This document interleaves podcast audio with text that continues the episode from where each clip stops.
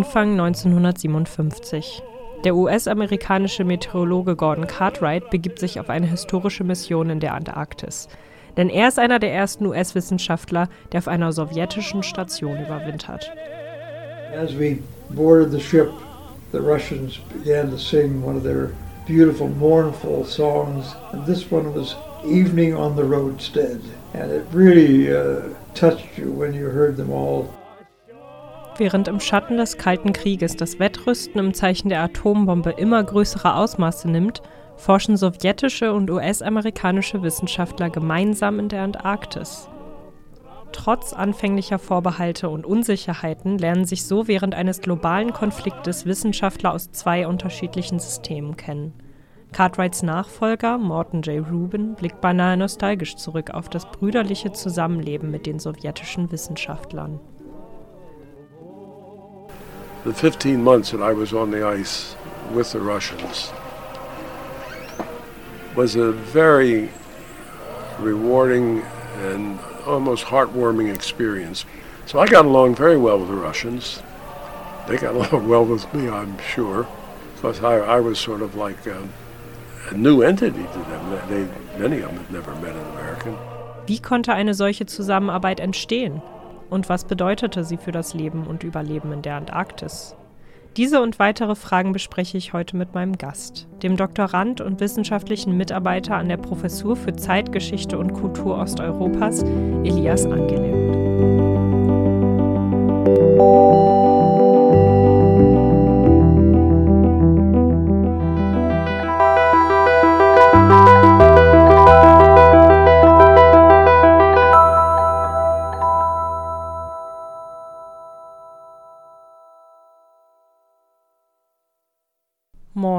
Liebe Zuhörerinnen und Zuhörer. Mein Name ist Jana Timm und ihr hört Cleo, den Podcast des Instituts für Geschichtswissenschaften der Uni Bremen. Und ich sitze hier im Studio mit Elias Angele. Und wir möchten uns heute über die Erforschung der Antarktis im Angesicht des Kalten Krieges unterhalten. Und da fangen wir an mit einem ja sehr außergewöhnlichen Ereignis, besonders für die Zeit des Kalten Krieges. Äh, Im Jahre 1959. Elias, kannst du einmal kurz erklären, was die Bedeutung dieses, ja, dieses Jahres ist? Für die Antarktis ist das ein sehr spezielles Jahr, denn an diesem Datum haben ähm, die größten Supermächte des Kalten Krieges einen Vertrag unterzeichnet und das war das Ant der Antarktis-Vertrag. Da haben die sich darauf geeinigt, dass die Antarktis reserviert bleibt für nicht militärische Forschung, dass sie nuklearwaffenfrei bleibt und dass die Forschung kooperativ erfolgen soll.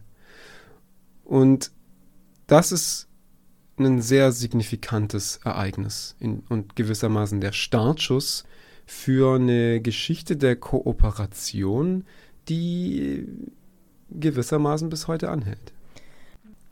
Und was für Kooperationen entstehen dann? Also wie kann ich mir die Antarktis zu dieser Zeit vorstellen? Es sind wirklich im Vergleich zu der unfassbaren Größe dieses Kontinents sind das nur sehr, sehr kleine Stationen, die da erstmal aufgebaut werden. Diese Forschungsstationen sind in einem permanenten Austausch, also die stehen über Funk in Kontakt. Mhm. Und es gibt zwei große Datenzentren in Washington und in Moskau. Genauso baut die USA in der Antarktis eine antarktische Wetterstation auf, die international ist. Und das ist das erste Mal, dass Wissenschaftler von anderen ähm, Staaten auf einer US-Basis zusammenkommen und zusammenarbeiten. Also Wetterdaten zusammentragen und die wiederum übertragen an die anderen antarktischen Stationen, damit die wissen, okay, wie wird sich das Wetter verhalten in den nächsten Tagen, damit die entsprechend ihre Expeditionen planen können. Denn da, davon hängen deren Leben ab. Ja, das muss man, glaube ja. ich, einfach auch nochmal betonen. Also alles das passiert und äh, genau diese Art des Zusammenarbeitens wird in der Folge, in den folgenden Jahrzehnten aufrechterhalten. Mal mehr, mal weniger. Aber auch diese Art des internationalen Austauschs eben. Dass, äh, also in der Folge wird immer ein sowjetischer Wissenschaftler auf einer US-amerikanischen Station für eine gesamte äh, Überwinterungsperiode da mitarbeiten und andersherum. Also dass ein US-Wissenschaftler auf einer sowjetischen Basis äh, da da mitarbeitet und das, äh, diese Zeit dort verbringt. Und das ist ja schon sehr bemerkenswert, dass quasi ja. während was weiß ich, während in Vietnam gekämpft wird, während ähm, auf der diplomatischen Ebene es wirklich ein Auf und Ab, also eine Beziehung mit Höhen und Tiefen ist. Ähm, dieses Programm läuft ziemlich stabil bis in die frühen 80er Jahre hinein. Ja? Und das ist was, das lässt sich einfach auf dieses Initialmoment des Internationalen Geophysikalischen Jahres zurückführen und auf diese äh, Schließung dieses Antarktis-Vertrags. Du hast jetzt auch von einem Austausch zwischen diesen unterschiedlichen Stationen in der Antarktis, sowjetisch und US-amerikanisch unter anderem, gesprochen. Und da interessiert mich, wie die Wissenschaftler, von denen wir auch schon ein bisschen im Intro gehört haben, diese Zeit empfunden haben. Ja, das ist, das ist eine total spannende Angelegenheit. Vielleicht, wenn man es vom Ende her betrachtet, ähm, alle waren total begeistert von, diesem, von dieser Erfahrung. Mhm. Ähm, und die meisten Fälle, für die ich äh, Quellen zumindest habe, ähm, sehen auch einfach diese gemeinsame antarktische Erfahrung, also das verbindende Element. Und ähm, ich glaube, so diese, diese ähm, so eine Art Bromance muss man sich da ähm, auch immer wieder so vorstellen, dass das schon, ja, das sind halt, das sind halt Männer, die sich auch, die, die sich unterstützen müssen, denn deren Le Überleben hängt davon ab, dass alle wirklich da tatkräftig mithelfen, äh, äh, sich zu unterstützen. Und ähm, sie haben alle ein technisch-wissenschaftliches Interesse auch an der Erforschung der Antarktis. Das muss man eben schon auch sagen. Äh, dass die haben quasi diese gemeinsame Wissenschaftssprache, über die sie sich austauschen können und diese Motivation ja auch. Trotz dann aller kulturellen Missverständnisse und wie oft man sich da vor den Kopf gestoßen hat und auch mal was nicht versteht, denn die meisten äh, US-amerikanischen Wissenschaftler auf Sowjetstationen konnten eben erstmal gar kein Russisch so richtig. Mhm. Ja, die hatten das wäre nämlich meine nächste Frage ja, ja, gewesen, auf welcher Sprache. Also die Interviews, die ich bisher äh, auswerten konnte, sind so, dass sie immer so einen kleinen Crashkurs davor hatten, meist meistens von hochgradig antikommunistischen emigrierten ähm, Russisch-Lehrerinnen und Lehrern, die äh, dann immer gleich noch so ein bisschen so das ideologische äh, mhm. Gepäck mitgegeben haben, mit so, wenn du zu den Sowjets gehst, pass bloß auf dich auf und haben da immer ein unglaublich bizarres ähm, Feindbild an die Wand gemalt. Gleichzeitig haben sie aber einfach grundlegendes Russisch vermittelt und dann war das Learning by Doing. Also mhm. ähm, auch die ersten sowjetischen Wissenschaftler, die auf US-Stationen kommen, äh, konnten kein Englisch so wirklich und haben sich da mit Händen und Füßen und halt Zahlen, ja, und Graphen und Darstellungsformen und so weiter, ähm, wie sie in der Wissenschaft nun mal gängig sind, ähm, dann irgendwie so verständigt, ja, und mhm. konnten da nach und nach ihr Programm machen und sie haben sehr schnell gelernt, ja, weil da gab es einfach keinen Ausweg. Ja. ja, genau. Es gibt ja auch diese Aufnahme von Cartwright, wo er darüber spricht, dass als ihm das Projekt das allererste Mal dargeboten wird, einer seiner ersten Gedanken ist, oh, ich spreche gar kein Russisch.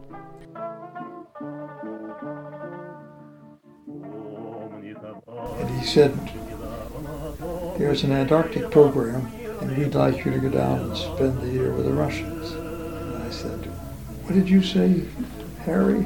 He said, yeah. Said, well, first of all, I don't know anything about the Antarctic. Secondly, I don't speak Russian. Oh, he said, you could, that's no problem. You can learn that easily. Das klingt jetzt aber auch alles relativ harmonisch für mich. Also fast unberührt vom Kalten Krieg, wie so eine kleine Oase. Aber der Kalte Krieg wird doch sicher irgendwo Einflüsse in die Arbeit und den Alltag der Menschen dort gehabt haben, oder? Es gibt und das ist bei Weitem, natürlich sind das nicht alle, die, die so argumentieren, aber es gibt schon so ähm, den, den, verklärten romantischen Blick auf die Antarktis, sowohl in der Geschichtswissenschaft als auch, äh, ja, de, als auch in der Politik nach wie vor, dass das so gezeigt wird, ah, in der Antarktis schien ja ein Zusammenleben möglich zu sein. Da war Harmonie, da war Frieden, da war Umweltschutz, da war alles da.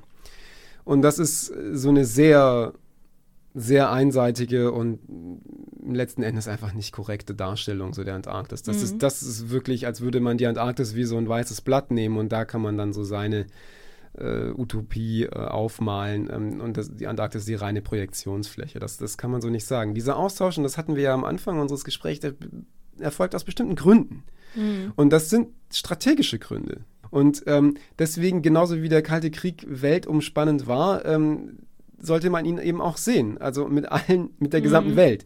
Und Das Einzige, was sich daraus erstmal ziehen lässt, ist, dass es unsere, vielleicht unsere Vorurteile über diese Epoche des Kalten Krieges nicht so ganz erfüllt. Und an welchen Beispielen erkennt man das konkret, dass es eben nicht nur harmonisch war in der Antarktis?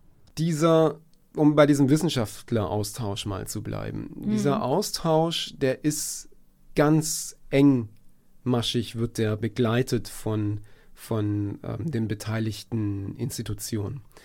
Beispielsweise der erste US-Austauschwissenschaftler auf einer sowjetischen Basis wird davor und danach von der CIA interviewt. Und ähm, andersrum ist es genauso, dass auf den sowjetischen Stationen immer jemand auch vom KGB dabei ist und die haben da nach wie vor auch ähm, Interesse daran zu gucken, wie verhalten sich so unsere Leute gegenüber dem Forscher aus dem kapitalistischen Westen, äh, über was unterhalten die sich und so weiter. Und das führt zu ganz schön viel Paranoia und mitunter, mhm. nicht? Also es gibt, ähm, es gibt äh, Wissenschaftler, die wollen sich nicht in einem Innenraum mit dem US-amerikanischen Wissenschaftler unterhalten. Die sagen, lass uns mal spazieren gehen und dann fangen die an so zu erzählen. Some of the, some of the, the Russian fellows uh, wouldn't come in to my room, but we would talk elsewhere. Mm. And they were always concerned. Uh, did, did uh, anybody know I was in your room, or you know, whatever, things like that. When I was uh, first on the ship, on the Ob, going down, very few people would come over to me. We were on that ship for quite a while. And one of the fellows told me he thought that I was a KGB plant posing as an American or an American working for the KGB and, and so forth. Genau, jetzt haben wir gerade gehört von Ruben, der auch davon erzählt, dass äh, sowjetische Wissenschaftler dachten, er wäre vom KGB eingesetzt, um sie auszuspionieren und ja, diese, diese ganze Paranoia, die da entsteht, von der du eben auch schon gesprochen hast. Und neben dieser Überwachung von CIA und KGB waren Ereignisse des Kalten Krieges auch spürbar für die Menschen dort in der Antarktis? Also ich kann mir vorstellen, als äh, Amerikaner auf einer sowjetischen Station und dann passiert vielleicht ein bestimmtes Ereignis und das bekommen alle mit und man ist quasi der Vertreter des Landes. Wie wurde das verarbeitet? Generell haben die Wissenschaftler dort ja auch Funkverbindungen zu ihren Heimatländern und ja. auch Radioverbindungen. Das heißt, wir können mhm. Radio beispielsweise hören. Ja, also was so politisch auf der Welt passiert, äh, das kriegen die auf jeden Fall mit. Und ähm, das führt teilweise zu unangenehmen Situationen natürlich. Ja. Ne? Also es gibt einen US-Geologen, der ist zu der Zeit ähm, dieser U2-Krise als Gary Powers in diesem äh, Spionageflugzeug, in diesem Aufklärungsflugzeug über der ähm, Sowjetunion abgeschossen wird. Der ist da eben da und der berichtet darüber, dass es auf einmal kommt es im Radio und alle gucken natürlich ihn an. Ja. Ne? Denn er ist, der, er ist eben dann für die auch die Projektionsfläche, so er ist der Amerikaner. Und äh, dann werden da Reden gehalten, dann wird da, ähm, da werden alle Parteimitglieder in der sowjetischen Station zusammengetrommelt und man verabschiedet dann eine gemeinsame Erklärung und so weiter. Und ähm, dieser Geologe berichtet dann eben davon, dass er dann schon dachte, okay, das wird äh, jetzt schwierig, da rauszukommen. Wie, wie gehe ich jetzt auch mit der Situation um? Ne? Ich ja. bin jetzt quasi so der Repräsentant meines Landes und die haben hier gerade mal wirklich mh, für Probleme äh, gesorgt. Ähm, und er ist dann total erleichtert, dass dann eben seine Kollegen dann öffentlich vor den anderen auch sagen, so, aber das soll nicht unsere Beziehung hier zu ähm, Gilbert Duart mhm. äh, beeinträchtigen, ja, denn wir sind eigentlich das Beispiel dafür, dass wir eben zusammenarbeiten können und nicht so wie das, äh, was da jetzt gerade eben passiert ist. Also es gibt immer wieder so ein Echo der Ereignisse, ähm, die sonst wo auf dem Planeten passieren, auch in der Antarktis. Ja, und dann würde ich gerne mit der Frage enden, welcher Aspekt dieses Themas für deine weitere zukünftige Forschung äh, noch für dich zu klären bleibt und was noch interessant ist. Es fordert einen im Grunde heraus, Klischees über Bord zu werfen und darüber nachzudenken, okay, aber wie konnte es dann trotzdem funktionieren? Wieso gab es diesen scharfen Konflikt auf der einen und die Kooperation auf der anderen Seite. Und das ist immer noch was, was mich wirklich täglich irgendwie total umhaut. Ja? Mhm. Also ähm, da dem so ein bisschen mehr auf die Schliche zu kommen, das finde ich einfach wahnsinnig spannend in meinem Projekt. Ja, cool. Dann vielen, vielen Dank für das Gespräch und ja, deine spannenden Antworten. Ja, Dankeschön, dass du hier warst. Danke dir. und an dieser Stelle bedanke ich mich natürlich auch bei unseren Zuhörerinnen und Zuhörern. Ich hoffe, die Folge hat euch gefallen. Bis zum nächsten Mal.